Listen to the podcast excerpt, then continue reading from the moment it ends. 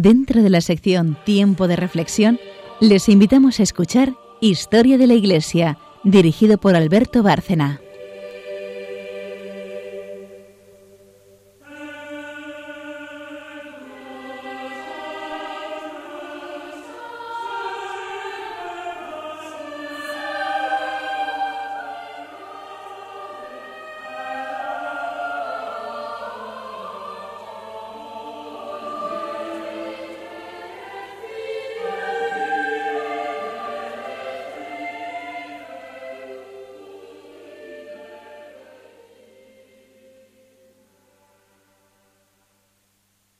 Buenas noches, un día más, otro programa de Historia de la Iglesia aquí en Radio María, eh, el equipo de siempre. Buenas noches, María Ornedo. Buenas noches a todos. Charo Gutiérrez. Buenas noches. Carmen Turdemontis. Buenas noches. Eh, empezamos donde lo dejamos. Como cada día, siempre hay, en historia de la Iglesia o en historia, en cualquier historia, si se hace con cierta lógica, tienes que continuar donde estabas y estábamos mm, en los últimos programas hablando de Inglaterra, de la reforma, del aspecto que tomó la reforma en Inglaterra, de la Iglesia anglicana, Enrique VIII, la fugaz vuelta al catolicismo que protagonizó su hija, María Tudor, con el apoyo desde luego de Felipe II, su marido, y a su muerte pues también vimos cómo eh, se introduce ya definitivamente el calvinismo con Isabel I y viene una, una religión que ya es herejía, no es un simple cisma, con ella, que entre otras cosas va a negar la misa. Va a negar la misa, eh, por supuesto, los sacramentos quedan reducidos a bautismo y, nada más, así como su padre había mantenido incluso la penitencia. La Eucaristía tenía esa peculiar visión de ella, mm, donde decía que el cuerpo de Cristo se hacía presente por voluntad del Rey, eh, que ya hay que ser soberbio para decir tal cosa en el sacramento eucarístico, pero nos vamos a centrar hoy en Isabel I, porque precisamente mm, Isabel I es una demostración de que la reforma ha cuajado para largo, bueno, definitivamente, al menos de momento, en una serie de países europeos, y esta es la situación trágica, desde luego, durísima, que hace que el emperador, finalmente Carlos V, consiguiera eh, ya en los últimos años del reinado que el Papa convocara el concilio tan necesario que fue el de Trento, uno de los más importantes de toda la historia. El concilio es un concilio accidentado, accidentado porque los protestantes que estaban invitados en la primera etapa deciden no asistir, en la segunda sí, algunos aparecerán con gravísimas tensiones, pero va a ser tan accidentado que es un concilio muy largo, son 18 años de concilio, solo que, claro, realmente reunidos los padres conciliares estuvieron tan solo cerca de siete. Si no me salen mal las cuentas, porque fueron periodos, las sesiones se celebraron en periodos de dos años, dos años largos, dos años justos, y eh, siempre en Trento, que recuerdo a nuestros oyentes, se eligió por ser ciudad imperial, dando por hecho que los protestantes a, una, a un estado del Papa no querrían acudir. Y ya desde la primera etapa, Mm, hay problemas graves con, con, algunos de los padres conciliares. El concilio lo, convoca un papa, Paulo III, van a, van a intervenir tres, porque durante la segunda etapa es ya Julio III quien gobierna la Iglesia y durante la última es Pío IV. Claro, es lo que tiene el concilio al ser tan largo, pues pasamos por distintos pontificados. Y eso que en medio tenemos el de Paulo IV, que no interviene en el concilio porque durante su pontificado no se celebra ninguna sesión. Así que tres papas, 18 años de concilio, eh, periodos larguísimos mm, en los que no hay ninguna sesión y en definitiva un concilio que con todas estas dificultades seguramente puestas por el demonio para que no terminase nunca, porque lo que venía era muy fuerte, finalmente se logra eh, consumar, se remata las sesiones conciliares con todo el fruto que iban a dar en 1563. Posteriormente ya el Papa publica la bula Benedictus Deus en enero del 64, donde eh, eleva a norma todo lo acordado en el Concilio de Trento. Y un año más tarde, eh, bueno, dos años más tarde, otro Papa Santo, San Pío V, publica el Catecismo Romano, un misal, un breviario, que fueron editados por orden de él y que han tenido una repercusión enorme en la Iglesia. Este San Pío V, por cierto, es el Papa, eh, el Papa de Trento, el Papa del Rosario, el Papa de, perdón, de Lepanto, claro. Y del Rosario. Y del Rosario. Bien, pues eh, de Trento tenemos que hablar y mucho mm, y puntualizar muchas cosas, porque parece que es un concilio sobre el que ha habido mucho sarcasmo, se ha criticado como algo ya obsoleto, pasado de moda, eh, incluso retrógrado en algunos aspectos, y, y, no es así. Es un concilio definitivo que va a cambiar la Iglesia y va a cambiar la cultura occidental incluso. Es el concilio del que parte, por ejemplo, el arte del barroco como arte de la contrarreforma tan extendido en España y países católicos. En fin, va a influir en tantos aspectos y para bien en todos el concilio de Trento que merece la pena detenerse. Pero a mí me ha llamado la atención mm, muy recientemente, y creo que ha sido providencial que cayeran en mis manos, unas declaraciones del Papa Francisco, al que desde luego no se puede tachar de retrógrado en ningún momento, exaltando el valor del concilio de Trento recientemente, porque hace bien poco, el 4 de diciembre, se han cumplido los 450 años de la clausura del concilio. Y dice el Papa, mm, a través del cardenal Brad Miller, que es el enviado pontificio a las celebraciones, dice el Papa, decía que con mayor desvelo y atención eh, debemos rememorar la, la fecundísima doctrina procedente de aquel concilio. Frase contundente que nos llama no solo a verlo con respeto, sino a profundizar en la doctrina de Trento. Pero ha dicho más cosas. porque también ha dicho de él que fue un acontecimiento que resplandece en la historia de la Iglesia. Y acaba invitando, también son palabras suyas, a escuchar y acoger, recuperar y meditar también hoy la riquísima doctrina tridentina. Con lo cual, bueno, ha vuelto a descolocar a mucha gente, ¿no? Con estas afirmaciones tan tridentinas, tan a favor de Trento, pero es que realmente eh, sería impensable que cualquier pontífice estuviera en contra de lo acordado allí. Es una renovación de la Iglesia, en definitiva, eh, espectacular. La va a renovar por dentro, la va a renovar por fuera y va a sentar las bases de un periodo brillante de la Iglesia, donde aflora la cultura católica con más fuerza que nunca y tiene una trascendencia hasta nuestros días inmensa. Todo lo que hablemos de Trento aquí me sería poco. Pero bueno, quiero ya dar paso a mis colaboradoras que tienen mucho que decir, eh, tanto de la historia como de la doctrina. Eh, una de las afirmaciones fundamentales de Trento va a ser precisamente todo lo relativo a los sacramentos, tan atacados por la Reforma. Y, por ejemplo, en materia de sacramentos, donde va a hacer más hincapié es en el de la Eucaristía, eh, que vuelve a ser reforzado como sacramento, como renovación no del sacramento solo, sino renovación del sacrificio de la cruz. Así que podemos empezar con Trento, podemos empezar para como punto de partida tampoco estaría mal algún comentario sobre lo que significaba en esos momentos coincidentes con el Concilio de Trento el reinado de Isabel I en Inglaterra para la fe, para la persecución.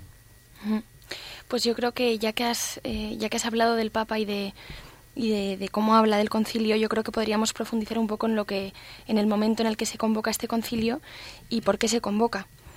Eh, el 13 de diciembre de 1545, eh, como ya dijimos en anteriores programas, eh, se habían hecho varios intentos, ah, hubo varias tentativas de, de, concilio, pero no, no, habían sido llevadas a cabo y ya por fin en 1545 se inicia este concilio ecuménico en esta ciudad imperial próxima al territorio italiano que es Trento. Como bien has dicho, de los tres legados pontificios, solo dos van a llegar a ser papas, Julio III y Marcelo II, y el tercero era un inglés, que era el cardenal Reginald Pole. El concilio, como, como nos has contado, Alberto, eh, se desarrolla en tres fases. Se desarrolla en tres fases porque, porque se complican mucho las cosas. De hecho, de los, de los participantes, ni el Papa Paulo III, ni tampoco los tres papas posteriores, posteriores a él van a ver el, fin del concilio. Ni siquiera el emperador Carlos, ni Francisco I de Francia, ni Enrique VIII de Inglaterra. Es decir, pasa por diferentes reyes y diferentes papas hasta que por fin se clausura, en, como tú has dicho, en 1563. Yo también, eh, bueno, si no vamos a hablar luego un poco de ellos, también eh, creo que es fundamental hablar aquí también de la Compañía de Jesús eh, de la que luego hablaremos un poco y vamos a profundizar. Y también, como bien has dicho, eh, vamos, vamos a ver que se van a, va a haber una renovación desde, desde lo más profundo de la Iglesia, que como, como ha dicho el Papa, pues sigue en vigor hasta, hasta el día de hoy y que tiene una importancia enorme. De hecho, toda la doctrina cristiana es sometida a examen en este concilio y como todas las tesis protestantes que hemos estado hablando durante los últimos programas, desde Lutero hasta Calvino, eh, pasando por los reyes que, se sometieron a sus doctrinas, como son Enrique VIII y Isabel I, de la que hablaremos hoy también, son discutidas, evidentemente. Mm, se acaban los predicadores de indulgencias, eh, pues que eh, eso sí que fue una crítica de Lutero, que ahí sí que tenía razón. Las indulgencias en ese momento pues se venden y se compran de una manera pues que no tiene ningún sentido y, ahí la Iglesia va a hacer mucho hincapié con acabar con ellas.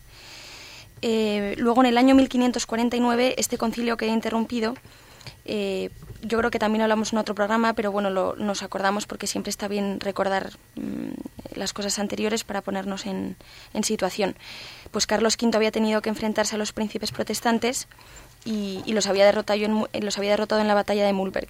Y ahora que estaba en la cima de su poder, creía que debía de tomar las riendas del concilio. Carlos V tuvo una importancia fundamental también en este concilio.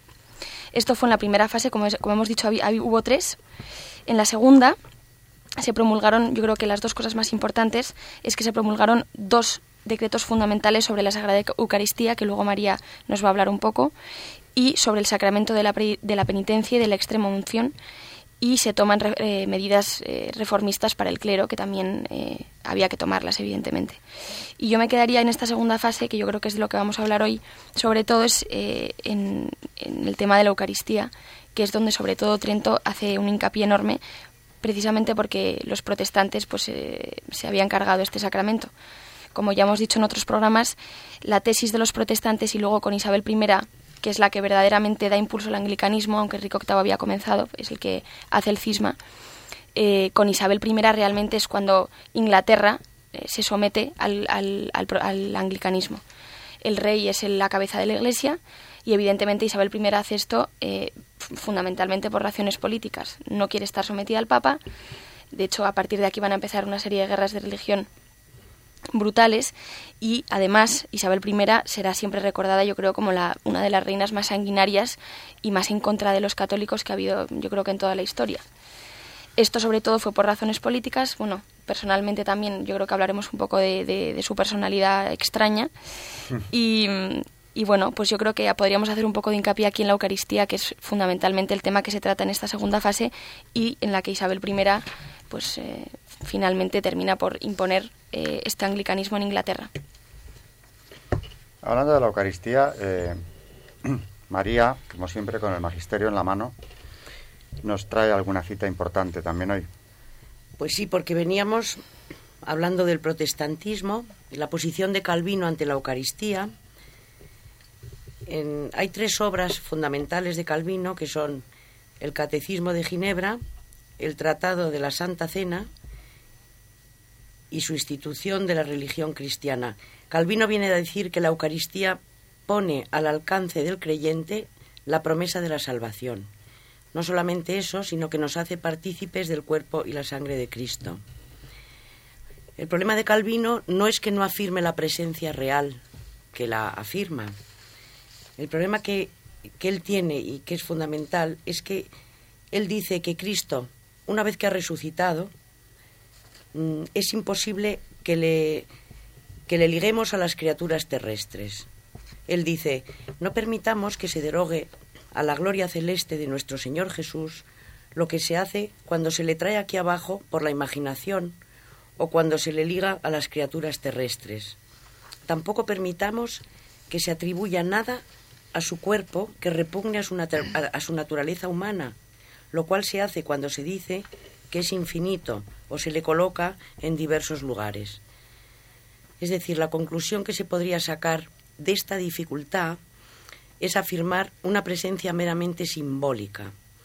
Calvino quiere mantener mm, un término que no es exactamente el que tiene Lutero y que mm, significa que la presencia mm, de Cristo la podríamos llamar virtual. Cristo presente localmente en el cielo, gobierna el cielo y la tierra. Dice Calvino, el cuerpo de Cristo no está materialmente ligado al pan, pero al comer este con fe se recibe aquel en alimento. Es decir, la acción material es signo e instrumento de un don espiritual. Según Lutero, el cuerpo de Cristo está en la Eucaristía. Para Calvino, Cristo actúa, es diferente a Lutero porque actúa en la Eucaristía.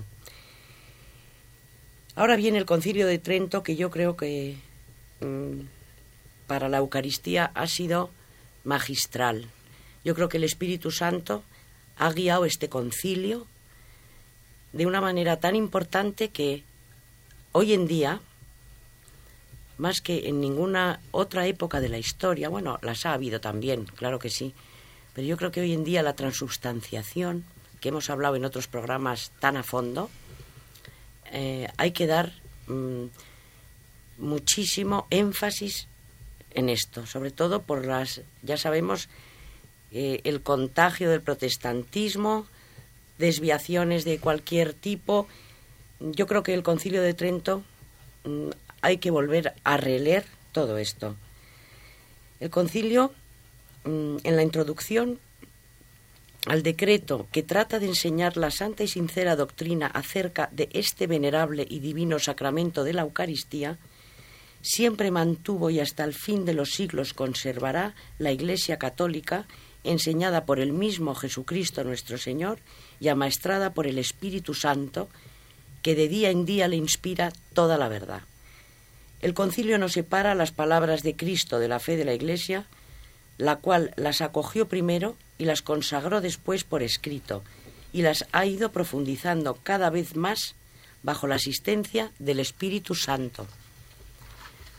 Entonces, mm, bueno, la presencia real del cuerpo y de la sangre de Cristo en la Eucaristía, así como la persona entera de Cristo, es en lo que se fundamenta eh, la definición de sacramento en el Concilio de Trento. Si alguno negare que en el Santísimo Sacramento de la Eucaristía se contiene real, verdadera y sustancialmente el cuerpo y la sangre, juntamente con el alma y la divinidad, de nuestro Señor Jesucristo y por tanto Cristo entero, sino que dijere que sólo está en él como en señal y en figura o por su eficiencia, sea anatema. Se condena aquí la doctrina de los sacramentarios que reducen la presencia a mero símbolo o figura. En señal, en figura por su eficacia, son una manera de abarcar las posiciones de los sacramentarios, incluso la del mismo Calvino. No parece que haya que entenderlas como una correspondencia exacta a real, verdadera y sustancialmente.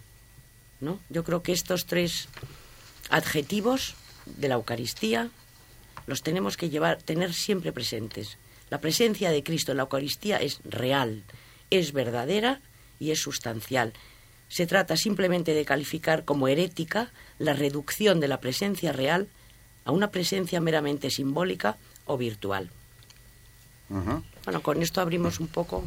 Claro, y además has dicho una cosa interesante porque sí, has comentado que a lo largo de la historia, naturalmente que se ha discutido la presencia real. Estamos en ello porque estamos en la reforma, ahora mismo en, en historia de la Iglesia. Pero lo que sí es verdad es que nunca como ahora se había discutido o se había cuestionado o se había contemplado con tanto escepticismo en algunos sectores católicos, nunca como ahora, eh, esa presencia real. Porque si algo han tenido claro los católicos, buenos, malos o regulares durante siglos, es que ahí estaba Cristo. Y eso es lo que ha diferenciado al catolicismo de cualquier otra confesión cristiana. Y en cambio, hoy, pues ante la confusión imperante, que es enorme, en amplios sectores de la propia Iglesia, pues ves que hay eh, ciertas dudas o, bueno, eh, también un querer no profundizar excesivamente en qué se cree o no sobre la Eucaristía, pero oyes comentarios a veces que te quedas eh, estupefacto de que eso venga de un católico. Bueno, en la Eucaristía y en otros, en otros aspectos, ¿no? Pero en ese que es tan crucial, tan importante para nuestra fe, también. De manera que es muy importante, claro que sí, destacar la presencia real y lo que el Concilio de Trento nos acaba de leer María ha dicho sobre el tema. Y ya recordamos cuando hablábamos de Lutero que él decía que él nunca había dejado de atacar las dos columnas del catolicismo, que eran la Eucaristía y el papado. claro, y, es que van muy unidas, es que claro que son las columnas. yo creo que hablando del papado, eh, yo creo que en este momento también es muy importante la presencia de la Compañía de Jesús y su creación. Así que yo creo que podríamos hablar un poco de, de uno de estos dos pilares, como bien dice Charo, que, que destroza Lutero, que es el papado y cómo, cómo, este brazo de la Iglesia, que es la Compañía de Jesús, que lo sigue siendo actualmente, eh, hace énfasis sobre, sobre la importancia del papado, ya que, bueno, como ahora vamos a hablar, crea el, el eh, San Ignacio de Loyola va a crear un cuarto voto, que es el voto de obediencia al Papa, y que es precisamente en esta época del Concilio de Trento cuando, cuando se crea este, esta fundación. Pues bueno, eh, un día un grupo de jóvenes sacerdotes se presenta ante el Papa, llegan de la mano de un, de un vasco, delgado, pálido y con barba, que había cambiado su nombre de Íñigo por el de Ignacio. Sirvió como oficial a las órdenes de su rey, del emperador Carlos V, hasta que en el asedio de Pamplona por los franceses una bala de cañón le, había recorrido en una pierna. Cuando se curó, que, aunque se curó se quedó un poco cojo, renuncia, hace penitencia en Manresa, se queda a vivir como un ermitaño y peregrina hacia Tierra Santa. Cuando vuelve de Tierra Santa, empezó a predicar y enseña el catecismo, pero es detenido por la Inquisición porque enseñaba sin ser teólogo, que era una de las cosas por las que la Inquisición eh, muy buena, muy oportuna introducción mm. sobre la Compañía de Jesús de la que tenemos que hablar hoy. Ya hoy empezaremos, pero de los jesuitas vamos a estar hablando mucho tiempo. Mm. Después de la pausa, mm, Charo nos va a hablar del Santo del Día. Jesuita. Y jesuita, precisamente. Y, y después del Santo del Día retomamos la Compañía de Jesús con nuestra joven colaboradora historiadora, Carmen. Así que, adelante.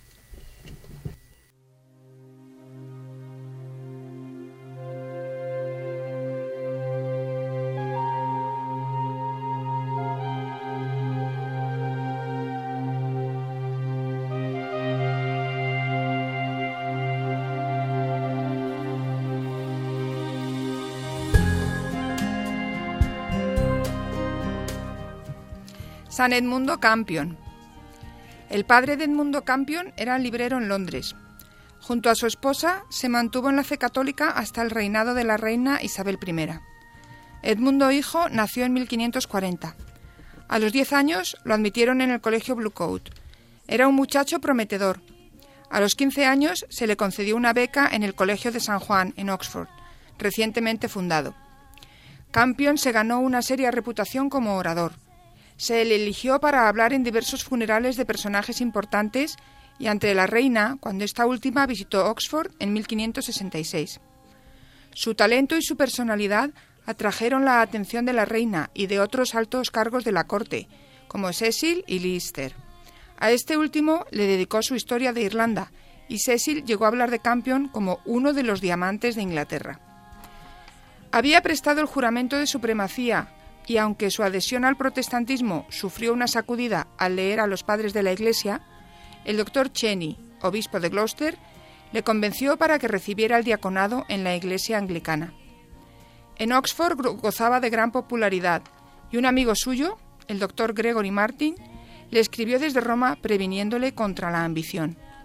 En Oxford era el centro de un grupo de discípulos como lo sería el cardenal Newman 250 años después pero le preocupaba recibir las sagradas órdenes en una iglesia de la que empezaba a dudar. Como sus tendencias papistas comenzaban a levantar sospechas, marchó a Dublín, donde se intentaba hacer vivir la universidad. En su estancia en Dublín escribió una breve historia del país. Campion había dejado Oxford lleno de remordimiento de conciencia y aborrecimiento de espíritu hacia sí mismo como ministro anglicano, y no se molestó en ocultar sus sentimientos. En consecuencia, tras la publicación de la bula del Papa San Pío V contra la reina Isabel, pasó a engrosar la lista de personas sospechosas. En 1571 volvió a Inglaterra disfrazado. Asistió al juicio del beato John Story en Westminster Hall y partió luego hacia el continente. Lo detuvieron en el camino por no llevar pasaporte, pero le dejaron pasar tras haber entregado su dinero y su equipaje. Una de sus primeras obras en Douai fue enviar una carta larga y sorprendente, una epístola vehemente, al doctor Cheney, que tenía gran simpatía por el catolicismo. Campion estudió y se le ordenó de subdiácono en Douai. Luego, en 1573, fue a Roma y fue admitido en la Compañía de Jesús. Como los jesuitas no tenían aún provincia en Inglaterra, le enviaron a la de Bohemia. Tras el noviciado, pasó al Colegio de Praga como profesor. Al ver el éxito de los jesuitas entre los protestantes de Alemania, Bohemia y Polonia, el doctor Allen convenció al Papa Gregorio XIII para que enviara a algunos jesuitas a Inglaterra. A finales de 1579, el padre Edmundo Campion y el padre Robert Persons fueron los primeros elegidos para la misión. La noche antes de su partida, un padre, presa de un impulso irresistible, escribió sobre la puerta de la habitación de nuestro santo, Padre Edmundo Campion, mártir.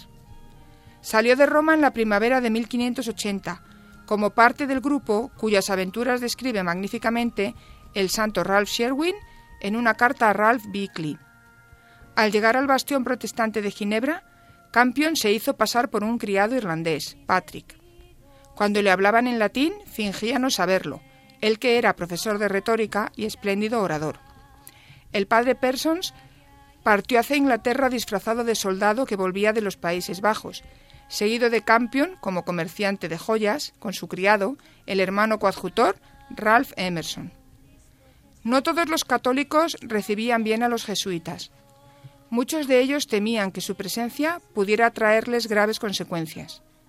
Nuestros dos padres tuvieron que jurar que venían con fines apostólicos, para tratar de asuntos de religión en verdad y sencillez y para ayudar en el rescate de almas, sin pretensión alguna de mezclarse en asuntos políticos o estatales. El gobierno supo de su llegada, lo que les hizo salir enseguida de Londres.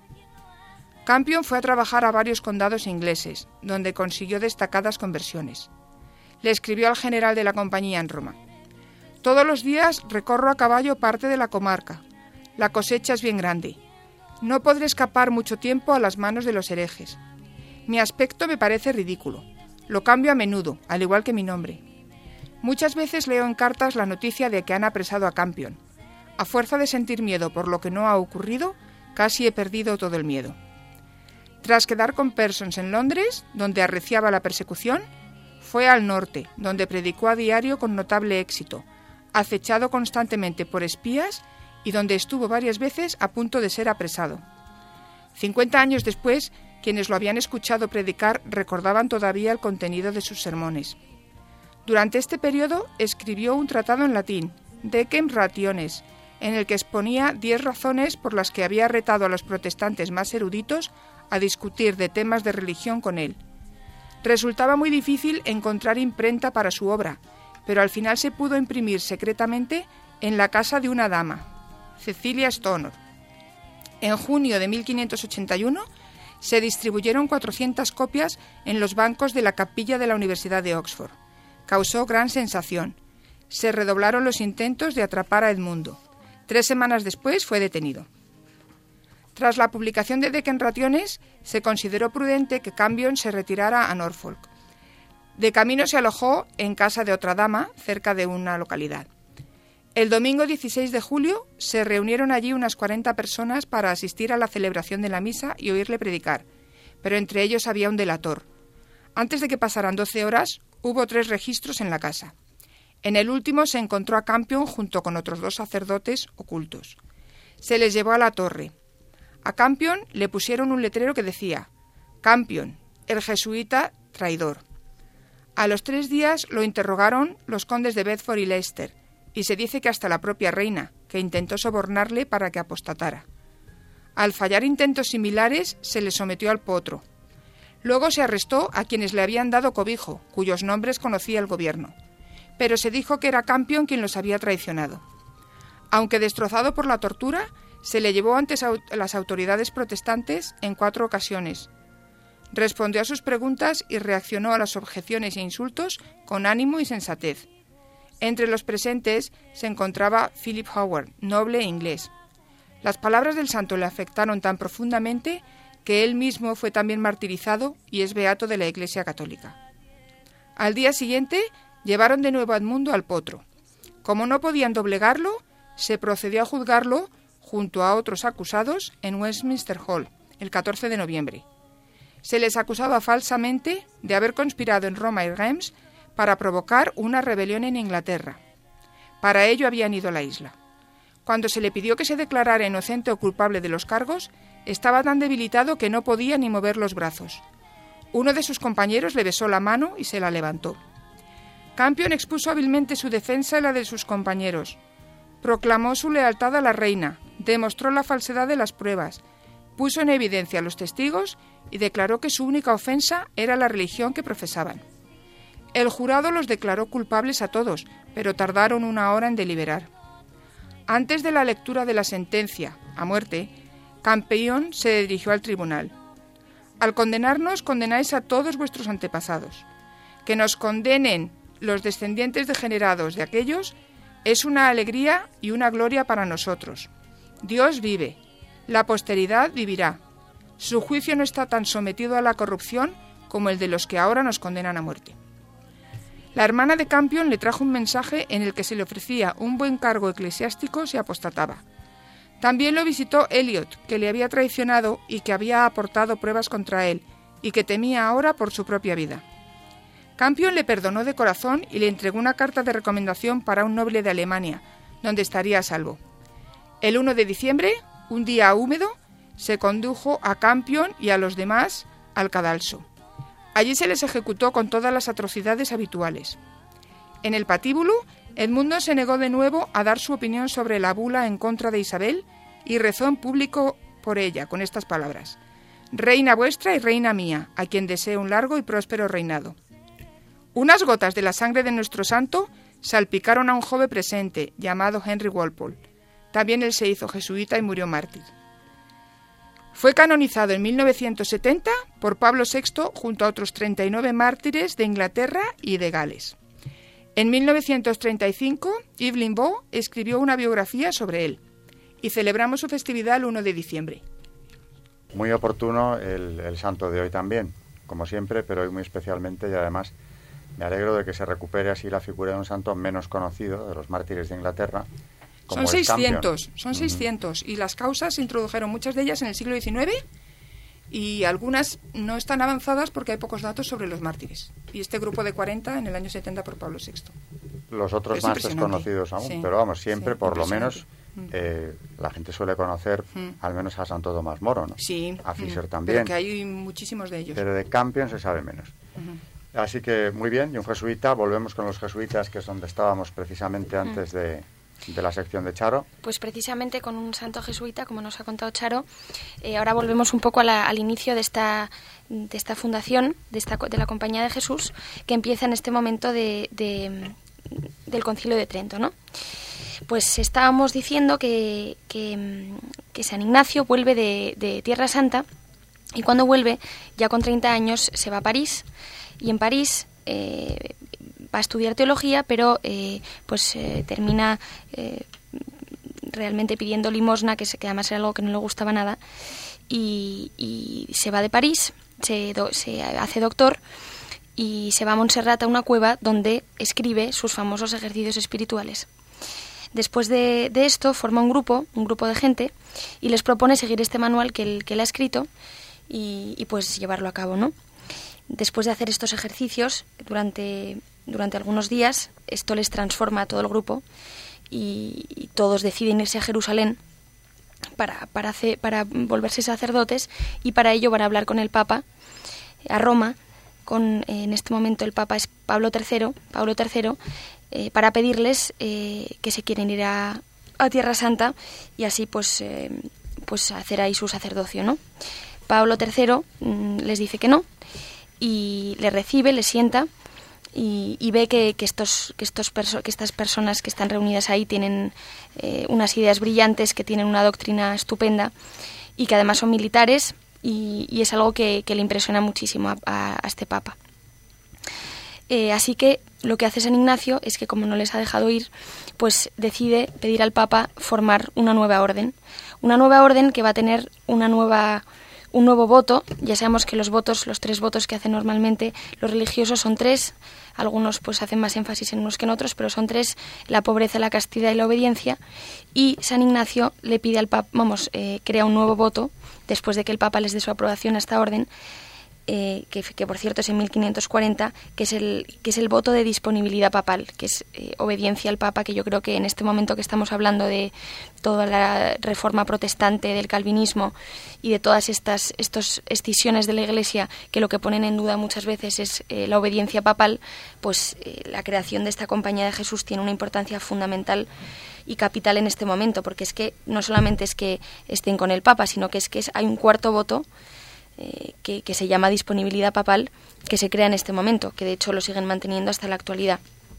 Y yo creo que en este momento de la historia pues era fundamental. Así que pues tiene una importancia enorme este grupo de, personas. Eh, finalmente, eh, podemos decir, yo creo que podríamos concluir que después de la creación de, de, esta compañía, yo creo que nos podemos quedar con tres cosas que además es lo que ve el Papa en ellos y lo que realmente necesitaba la Iglesia en ese momento y es que van a fortalecer la fe de la Iglesia, van a revitalizar la vida monástica y finalmente, que es lo que nos ocupa en, en, este periodo de historia de la Iglesia del que estamos hablando, van a sobre todo combatir la herejía. Y van a combatir la, la, herejía incluso eh, de forma militar, puesto que dentro de la compañía va a haber generales, va a haber instructores, pero también va a haber maestros, va a haber misioneros y mm, pueden entrar en combate, con lo cual que esto también es una novedad y, sobre todo van a, van a, yo creo que nos quedaríamos con estas dos, nos podemos quedar con estas dos ideas. Primero, la, la disponibilidad papal, este cuarto voto nuevo, y por último, este combate enorme de la herejía que van a hacer a partir de este periodo los jesuitas. Muy bien. Desde luego ese cuarto voto, junto con otras excelencias de la orden, es lo que les ha costado tan caro a los hijos de San Ignacio. En España, yo les explico a mis alumnos que siempre que ha habido persecución religiosa, naturalmente ya en la edad contemporánea, lo primero que caía era la compañía de Jesús porque iban a por ella como primer objetivo.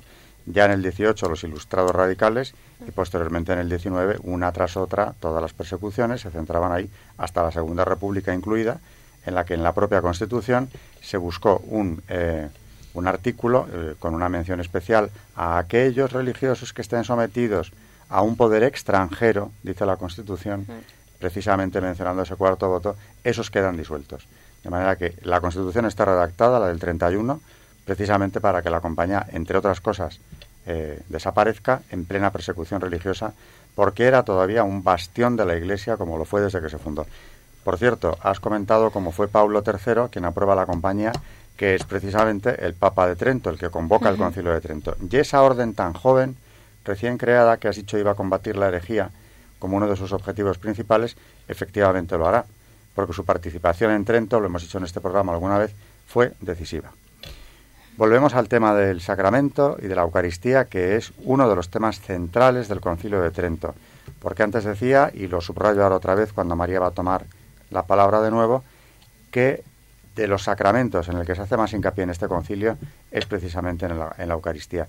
Y desde luego con toda la razón, porque es el pilar, como decía también Charo hace un rato, el pilar que Lutero quiso atacar sabiendo que era pilar de la Iglesia. Sí, porque mm, el concilio dice que Cristo, todo e íntegro, está bajo la especie de pan y bajo cualquier parte de la misma especie, y todo igualmente está bajo la especie de vino y bajo las partes de ella. Esta definición, que Cristo entero se encuentra en cada una de las especies, lo está a través de su cuerpo y sangre, que se encuentran directamente presentes bajo las especies de pan y vino. Bueno, la transustanciación que tantísimo hemos hablado en su día y, que vamos a recordar, también el concilio mm, insiste muchísimo en que en el sacro santo sacramento de la Eucaristía permanece la sustancia del pan y del vino juntamente con el cuerpo y la sangre de nuestro Señor Jesucristo. Esta maravillosa y singular conversión de toda la sustancia del pan en el cuerpo y de toda la sustancia del vino en la sangre, permaneciendo sólo las especies de pan y de vino, conversión que la Iglesia católica aptísimamente llama transustanciación. Esto es para recordar eh, esta, definición tan, tan importante de la transubstanciación. Entonces, bueno, yo creo que ha quedado bastante claro la definición de, de lo que es el sacramento de la Eucaristía en el concilio. Luego he traído de Benedicto XVI, la exhortación apostólica mm, del sacramento de la caridad, en la cual hace un repaso del sacramento de la Eucaristía y vamos a ¿Qué, ver... ¿Qué documento es, María? Perdona. Este documento es una exhortación apostólica que se llama Sacramentum Caritatis, el sacramento de la caridad, y que es una preciosidad. Benedicto XVI mm, estudia la Eucaristía, mm, por ejemplo, este sentido que desarrolla, bueno, mm, el Espíritu Santo y la Eucaristía, la Santísima Trinidad y la Eucaristía, vamos a, pararnos en mm, Eucaristía, en el sentido de que Jesús es el verdadero Cordero inmolado.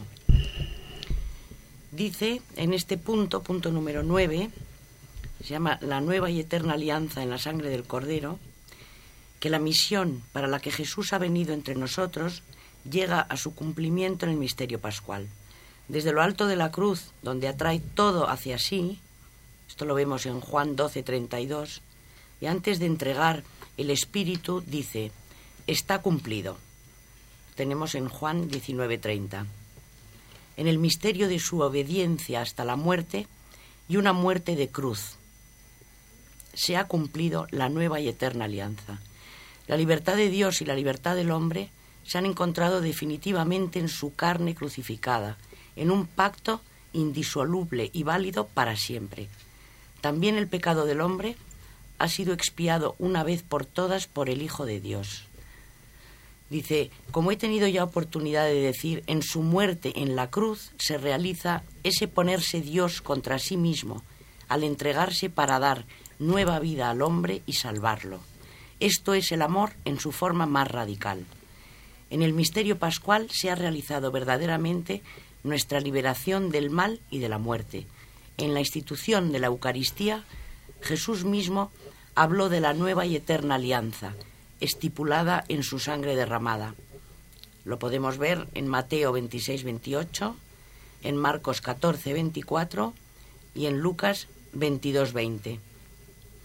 Esta meta última de su misión era ya bastante evidente al comienzo de su vida pública, cuando a orillas del Jordán Juan Bautista ve venir a Jesús y exclama, Este es el Cordero de Dios que quita el pecado del mundo. Juan 1.29. Es significativo que la misma expresión se repita cada vez que celebramos la Santa Misa, con la invitación del sacerdote para acercarse a comulgar. El sacerdote dice, Este es el Cordero de Dios que quita el pecado del mundo. Dichosos los invitados a la cena del Señor. Es decir, Jesús es el verdadero Cordero Pascual que se ha ofrecido espontáneamente a sí mismo en sacrificio por nosotros, realizando así la nueva y eterna alianza.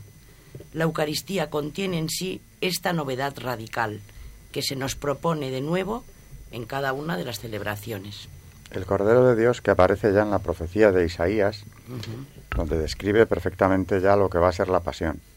Algo que desconcertaba, por ejemplo, al gran rabino de Roma, a Choli, refugiado eh, bajo la protección del Papa durante la Segunda Guerra Mundial, que se convierte al catolicismo, por cierto, y toma nombre del Papa. Pensaba que era por Eugenio, precisamente por, esa, por ese ejemplo que había dado el Papa. Y realmente, según me contaba a mí hace unos años, cuando me daba clase el padre Salles, no fue eso, sino que eso le influyó, pero no fue lo decisivo. Lo decisivo es que lee por fin el Evangelio de San Mateo en su, por primera vez en su vida y ahí se encuentra con el Cordero. El Cordero del que habla Isaías, el que irá al sacrificio sin quejarse, sin resistirse, que sería triturado, que sería machacado, humillado, desprovisto de dignidad.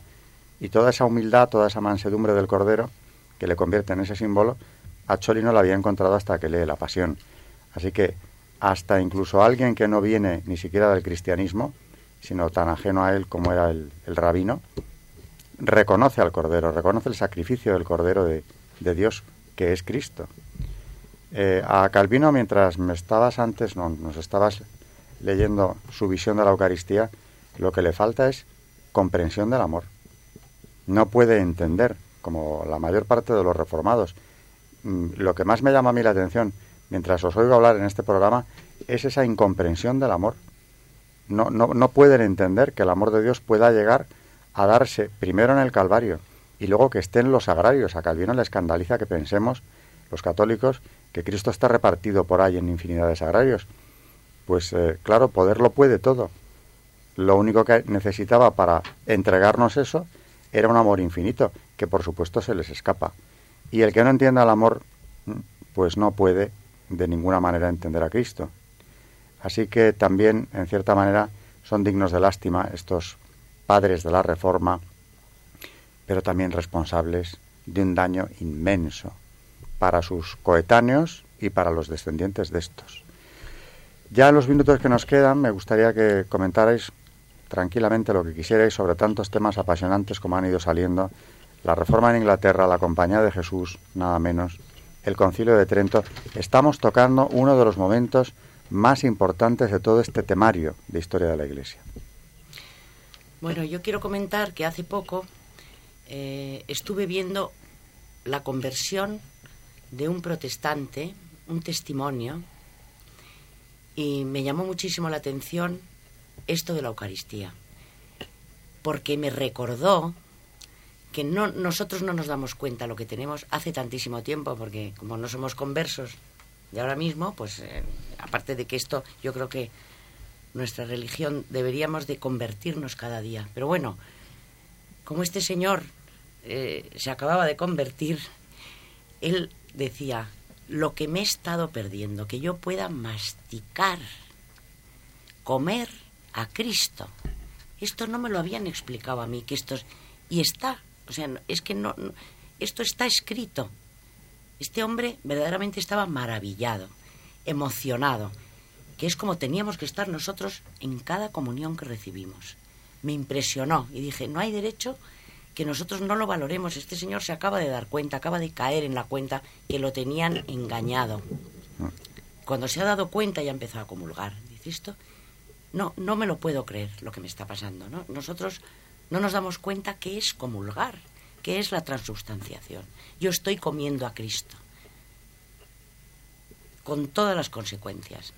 Y luego, otro comentario que quería hacer respecto al cuarto voto es que un tío mío, jesuita maravilloso, que está en el Perú, santo jesuita, me decía una vez, yo no sé, María, ¿qué nos iba a decir San Ignacio hoy en día? Porque yo tengo mucha tristeza de que compañeros míos se olvidan de este cuarto voto. Me llamó mucho la atención porque él decía que le daba tristeza, tristeza porque ha sido el voto que a ellos les ha identificado.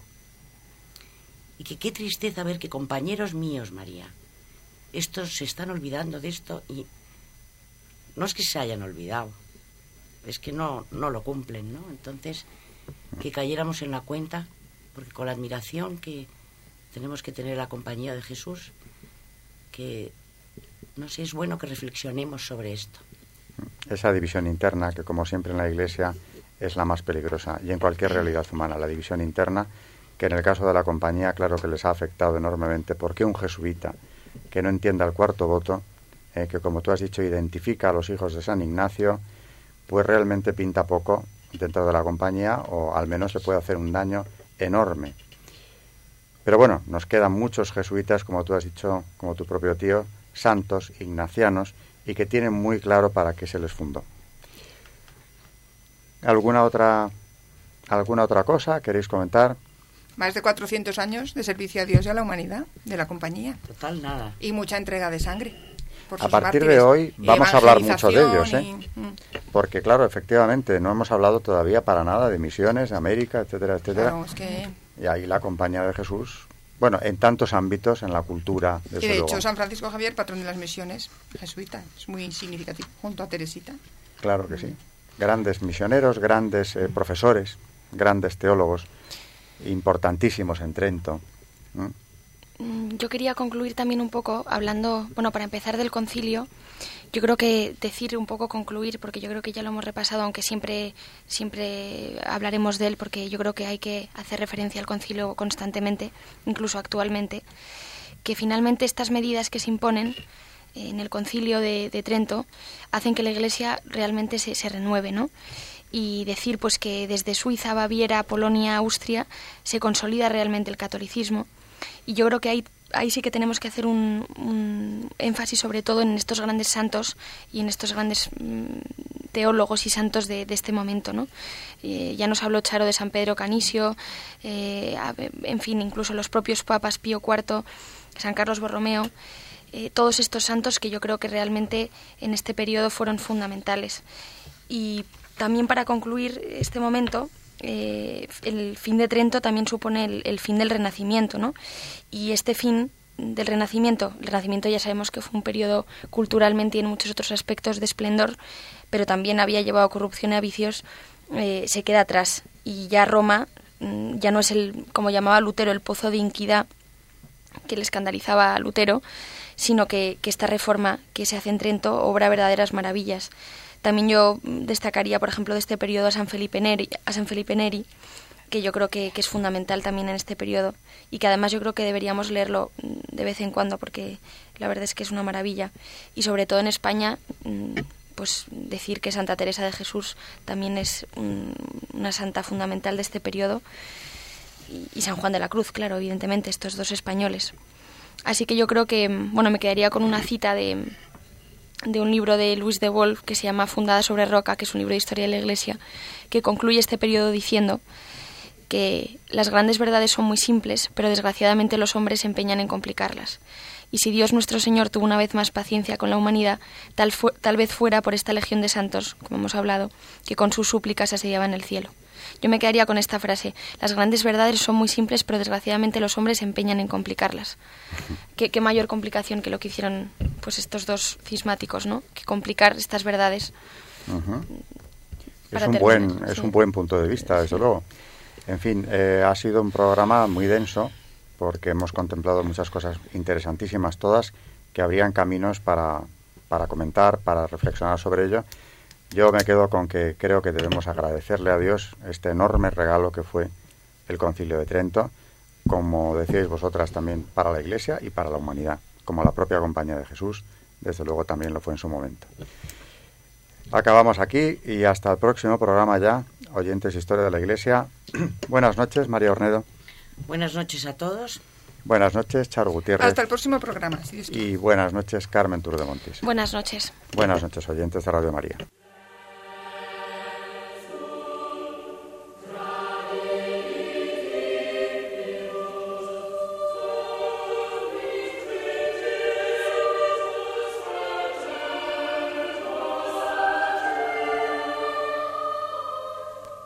Y así finaliza en Radio María Historia de la Iglesia, dirigido por Alberto Bárcena.